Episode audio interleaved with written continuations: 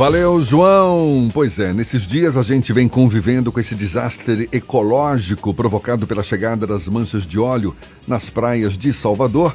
Agora, o turismo na capital baiana parece não sentir o impacto, pelo menos de acordo com o secretário municipal de Cultura e Turismo, Cláudio Tinoco. Segundo ele, em outubro, Salvador teve o melhor fluxo de turistas e ocupação hoteleira dos últimos 12 anos. O secretário municipal Cláudio Tinoco é nosso convidado aqui no Isso é Bahia. Seja bem-vindo. Bom dia, secretário. Bom dia, Jefferson. Bom dia, Fernando Duarte, a todos os ouvintes da Rádio à Tarde FM. Para mim é uma grande alegria estar aqui com vocês. Como é que o senhor explica essa ocupação hoteleira positiva, sabendo que muita gente está apreensiva para frequentar as praias, o banho de mar, consumir peixes e mariscos, sabendo que as praias são exatamente um dos maiores atrativos né, dos turistas aqui na capital baiana? Olha, Jefferson, é uma questão muito simples. Normalmente, é, quando existem catástrofes ou, ou, esses incidentes que não são previsíveis, uh, os efeitos são de médio prazo. As pessoas têm as suas viagens programadas e, neste caso, quando as manchas de óleo começaram a chegar a Salvador no início de outubro, nós já tínhamos aqui alguns eventos pré-agendados. A própria celebração da canonização de Irmã Dulce, que trouxe muitas pessoas, inclusive do interior e de outros estados, para Salvador. Os jogos universitários, que estavam previstos também para ocorrer no final do mês de outubro, entre tantos outros eventos, assim como turismo de negócios, as pessoas viajam realmente para poder, do ponto de vista corporativo, fazer negócios, resolver questões. Não foi tanto turismo de lazer, então, nesse não foi tanto turismo de lazer e mais ainda, é, Salvador é um destino que não vive só de sol e praia. É um, é um destino de cultura e história, né? é um destino é, de gastronomia. Enfim, nós temos diversas outras, eu diria, diversos outros atrativos, como a própria plataforma de eventos. Né? Então, é, isso tudo faz com que Salvador não dependa exclusivamente da praia. Então Qual... a gente pode afirmar que esse impacto ele pode ser sentido é, agora, Exatamente. já nesses próximos meses, a Exato. partir de novembro, com a chegada do verão, inclusive? Com certeza, sobretudo porque as pessoas estão definindo suas viagens nesse momento. Qual é o nosso deadline? Qual é o nosso marco importante para isso? 15 de novembro. Nós estamos monitorando desde o início da crise aqui em Salvador, junto à BAVE, a Agência Brasileira de Agências de Associação Brasileira de Agências de Viagem, que está em contato com as ABAVs em cada um dos mercados emissores para Salvador, identificando se as agências estão tendo a percepção do cancelamento ou da queda de busca, por já, exemplo. E já tem algum Salvador. sinal nesse sentido? Não tem muito sinal nesse sentido. Por outro lado, o nosso prazo é 15 de março, de novembro, porque é exatamente quando as pessoas começam a definir a compra, sobretudo para as festas de final de ano e para o verão. A gente tem aqui uma grande operadora nacional, que é uma das principais, eu diria, é, é, emissoras de turistas para Salvador. E ela sabe que esse é o marco fundamental para a gente. O que, é que nós estamos fazendo para isso? Primeiro, é, como não há nenhum domínio dessas reincidências e a gente já tinha 15 dias sem nenhuma mancha de óleo chegar às nossas praias e esse final de semana voltou a ter a algumas incidências. Então a gente deixa, fica, deixa, fica... Não só em Salvador, mas em várias regiões aí do, da costa da Bahia, né? Pronto, e aí você pega exatamente aquilo que é uma preocupação nossa. Salvador depende muito da Bahia. O sul e o sudeste, sobretudo o exterior, ele identifica Salvador pela Bahia. Então, quando você tem uma notícia negativa, mesmo que seja em praias como Morro de São Paulo, é, Boipeba, Itacaré, Ilhéus, agora Porto Seguro, é, isso, isso toca na capital também. Né? Mesmo que a gente não tivesse mais incidências, reincidências aqui na capital. Então a gente tem uma relação com a Bahia como um todo. Então cada notícia negativa dessa, isso afeta Salvador de forma indireta. E é claro, é, a gente vai precisar investir bastante para reverter esse cenário negativo. Quando o senhor fala um deadline 15 de novembro, novembro. agora, isso para de decidir exatamente o quê? Olha, o que é que a gente pode fazer de promoção? Por exemplo, se a gente não tiver mais reincidência em Salvador e tiver um conforto para a gente, por exemplo, fazer uma campanha de promoção do verão mais intensa, sobretudo nós que temos uma plataforma digital bastante, eu diria, é, é, acessível, a gente vai poder lançar uma campanha com mais conforto para que a gente possa reverter esse cenário negativo. Se a gente não tiver, tiver reincidências, a gente entra aí sim no momento muito crítico da possibilidade de perda de fluxo turístico no verão aqui para Salvador e para a Bahia como um todo. Fernando Duarte quer fazer uma pergunta também. Nesta quinta-feira, seis? Não, quarta-feira. Quarta-feira, amanhã. Amanhã a Prefeitura de Salvador vai lançar o calendário de eventos do verão lá em São Paulo, junto com o Festival Virada Salvador. Essa é uma das iniciativas da Prefeitura para manter o fluxo de turismo constante, de turistas constante aqui na capital baiana. Por que São Paulo é sempre escolhida? Já é o segundo ano que isso acontece lá na capital paulista.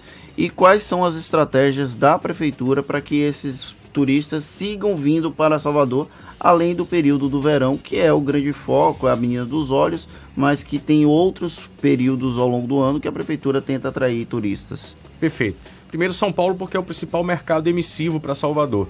Nós temos aí cerca de 30% do nosso turista nacional vem de São Paulo.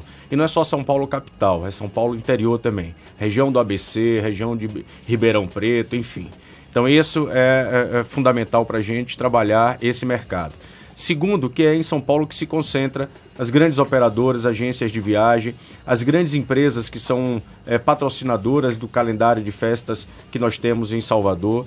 E, é claro, é uma concentração também de uma mídia importante de nível nacional e até mesmo internacional. Então, por isso, a gente reúne em um grande evento. Isso já é uma marca da Prefeitura de Salvador.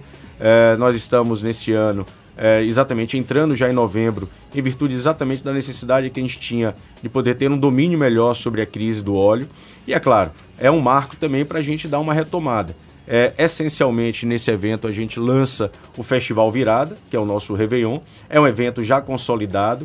Durante todo o ano, Fernando, a gente que vem trabalhando, capacitando operadores e agentes de viagem, a gente já trabalha essa plataforma de eventos e o próprio Festival Virada já é um dos produtos que a gente faz com que Salvador possa ser vendido. Nós tivemos nos últimos anos, inclusive, uma taxa média de ocupação hoteleira no período do Festival da Virada melhor até do que o Carnaval.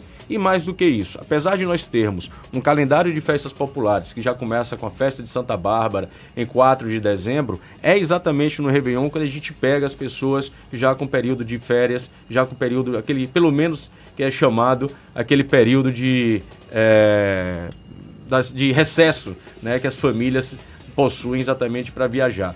É, o Festival Virada é um evento de nível nacional. Nós temos não só um festival de música de cinco dias, mas também uma estrutura de camarote para recepcionar quem queira também ter um pouco mais de conforto. Por isso ele é muito bem vendido e aí fica também uma referência nesse momento da crise do óleo, como uma oportunidade de Salvador se colocar em nível nacional. Em 2016, no período pré-eleitoral, o prefeito de Salvador lançou o Festival Virada Salvador em junho, quando ainda era permitido lançar esse tipo de evento.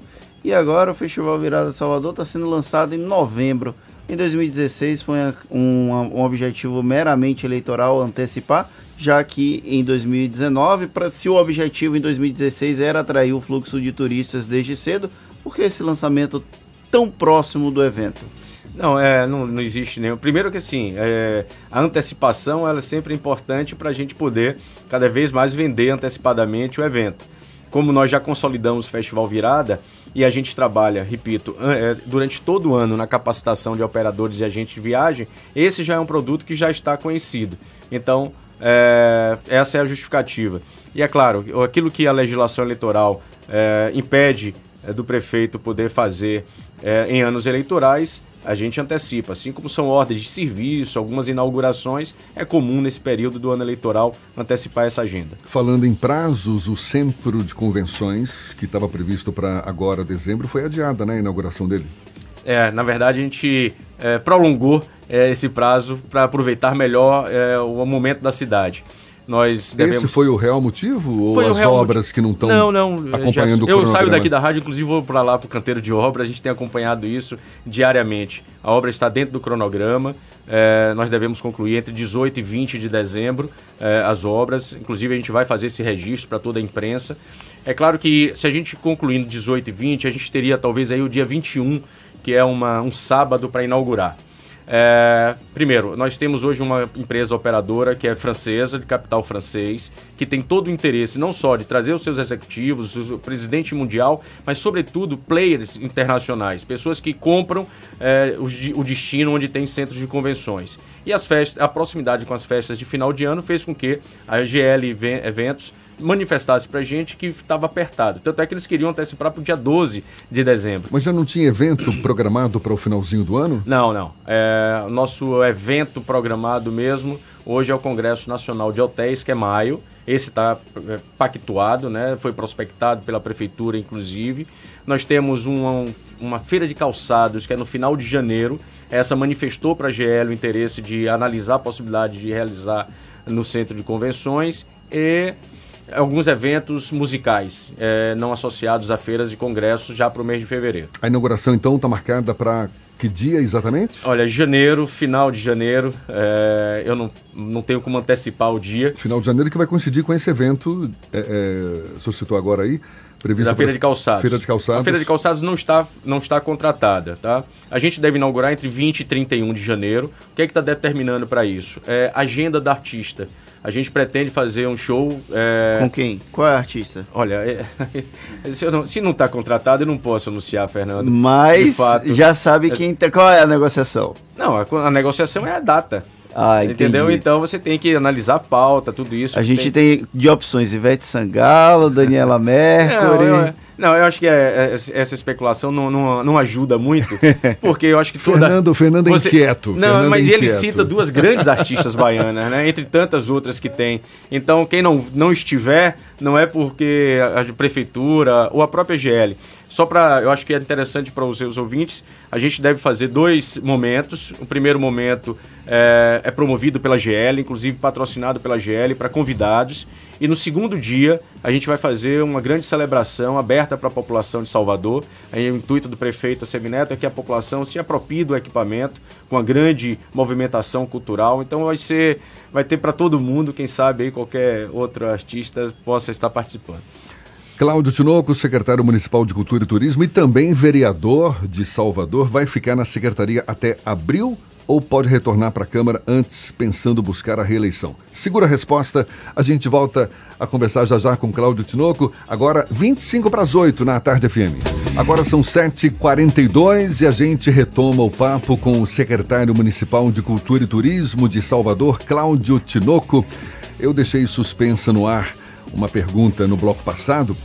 Cláudio Tinoco, que também é vereador, vereador licenciado, vereador pelo Democratas, fica na secretaria até abril ou pensa em retornar para a Câmara para buscar a reeleição? Aliás, tem muitos vereadores pensando em mudar de partido para garantir a reeleição.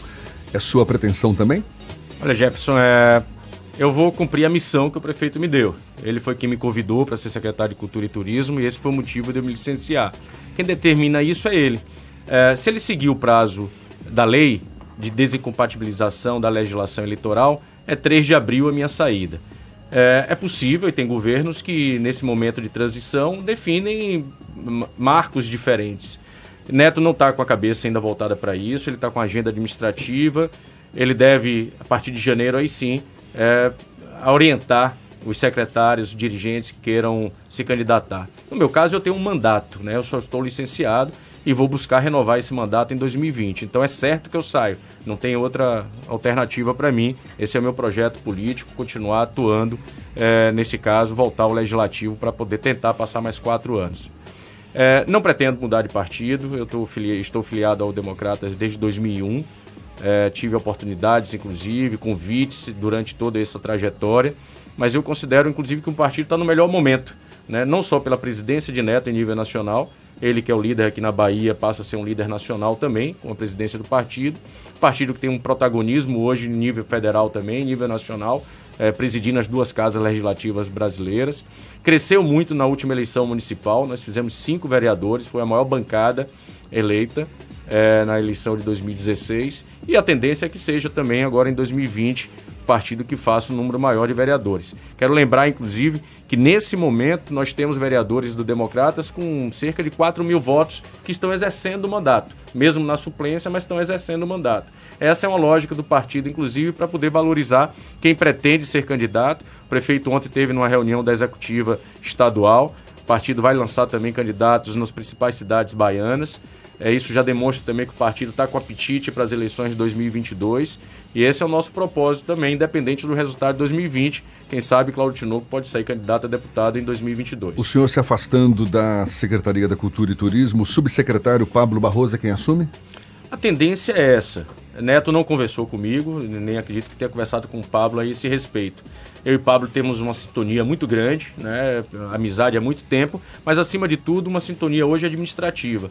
É, se depender de mim, ele será o meu sucessor, até mesmo porque terá todas as condições de dar continuidade ao bom trabalho que a gente vem fazendo na secretaria. O Democratas tende a apresentar o nome do vice-prefeito Bruno Reis como candidato a prefeito em 2020 mas tem um outro membro do partido, Leonardo Prates, que é, é, deputado estadual licenciado e hoje está como secretário municipal de saúde.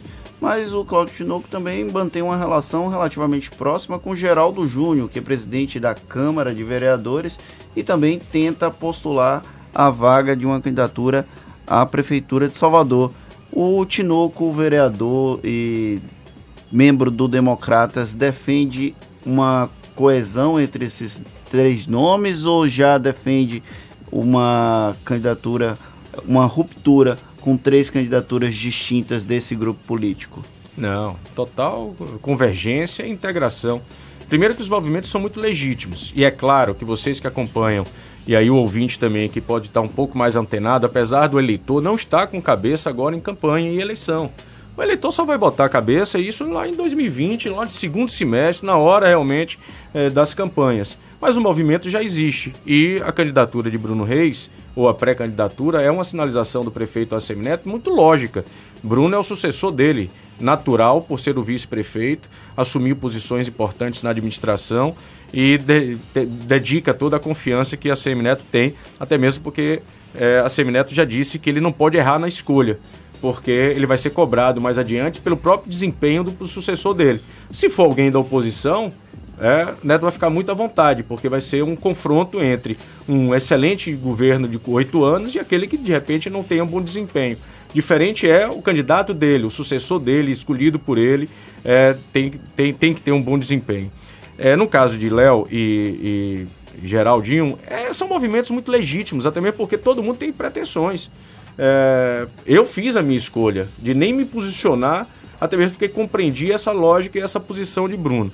É, não vejo Léo é, fazendo algum movimento é, pelo Democratas, pelo contrário, ele vem já há um ano conversando com partidos, inclusive partidos que são da base do governo do Estado, ou seja, partidos que estão na base de oposição a Neto, como foi com o PCdoB, como é agora o PDT. Quem sabe nessa construção, e aí eu quero lembrar 2012, quando o PV, que era um partido também da base, é, eu diria, de oposição, partido considerado de esquerda, veio, indicou inclusive alguns nomes, Neto fez uma escolha pela vice-prefeita naquela época, e o partido hoje dá uma excelente colaboração à administração na cidade, cidade na Secretaria de Cidade Sustentável com André Fraga.